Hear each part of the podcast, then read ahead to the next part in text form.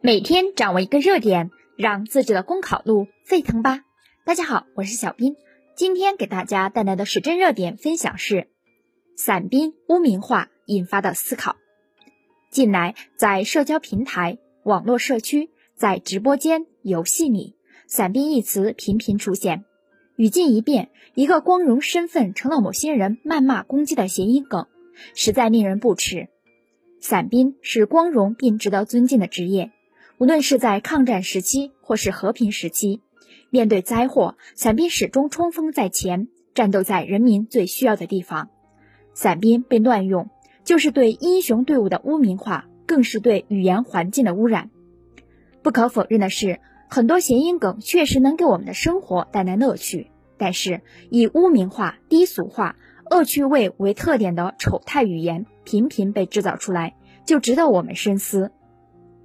这背后的原因主要有：首先，在严格的互联网监管之下，越来越多屏蔽词的产生，造成了谐音梗的滥用；其次，互联网具有虚拟性和匿名性，用户成了吐槽的一时之快，却欠缺了思考；再者，个别人的纠错呼声无奈屈服于大众的玩梗心态，只能被何必较真的回答埋没。因此，要想从根源上解决问题。需要多措并举：一，在平台审核方面，既要提高人工智能识别的精准度，同时也需要相关的审核人员具备一定的敏感度，能识别出一些隐晦表达中的不当含义。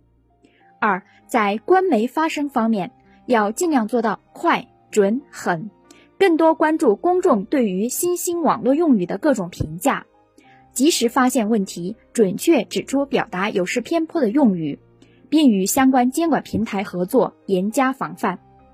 三，在用户使用方面，要加强明辨是非的能力，不跟风，多思量。更重要的还是要提高个人的文化素养，即便是发泄情绪的时候，也可以很体面。好了，今天的时政热点分享就到这里。想要获得更多的文字版资料，请关注公众号“公考提分营”。感谢您的收听，咱们明天再见吧。